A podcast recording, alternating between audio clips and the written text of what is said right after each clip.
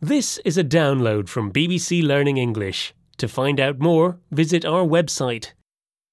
Hello and welcome to the English We Speak from BBC Learner English. I'm Feifei. And hello, it's me, Neil.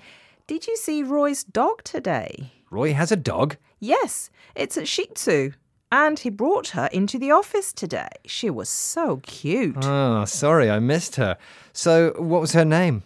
Um, oh, it escapes me. What? She escaped? Did you find her? No, Neil, the only thing that escaped was her name from my memory.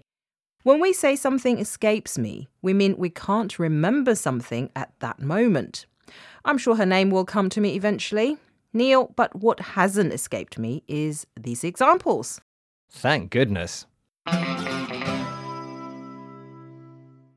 went shopping for something, but it escapes me what I wanted to buy.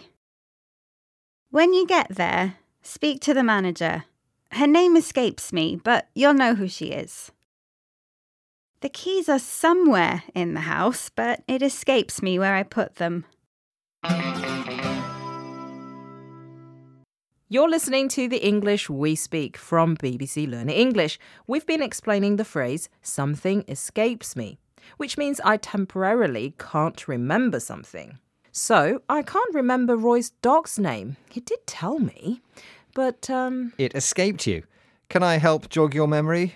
Was it Fido, no. Lucky, Lassie, Toto? Oh, I remember now. It was Leia, named after the fictional character in Star Wars. How could a name like that escape you?